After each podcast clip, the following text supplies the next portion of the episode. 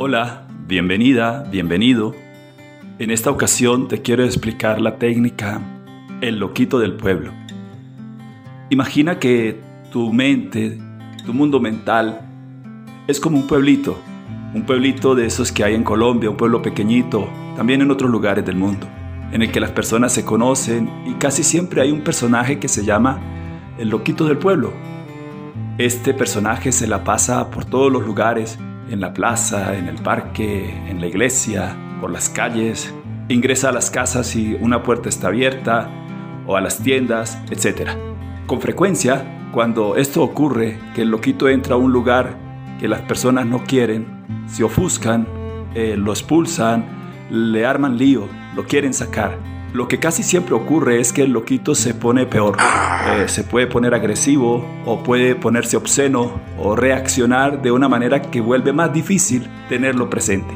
De manera semejante ocurre con nuestra mente. Digamos que nuestra mente es como ese pueblito en el que nuestros pensamientos, nuestras emociones son como ese loquito que llega a nuestra experiencia y nosotros no lo queremos tener. A nosotros no nos gusta que esté ahí y entonces lo queremos sacar, le queremos hacer el feo.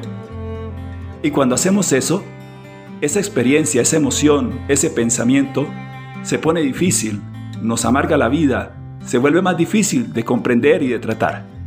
En la experiencia del loquito del pueblo, hay personas que cuando el loquito entra no hacen nada, sencillamente lo dejan estar ahí, no se ofuscan, no se molestan. Es verdad, no les gusta que esté ahí, pero no pelean con él, le permiten que esté presente y en algún momento el loquito se aburre y se va. O si se queda, se queda pacíficamente. Te invito a que hagas lo mismo con esos pensamientos, con esas emociones que entran en tu experiencia mental. Déjalas estar ahí. Permíteles que se queden sentadas en una butaca en la tienda, que se queden sentadas en una silla en la sala. No hay problema.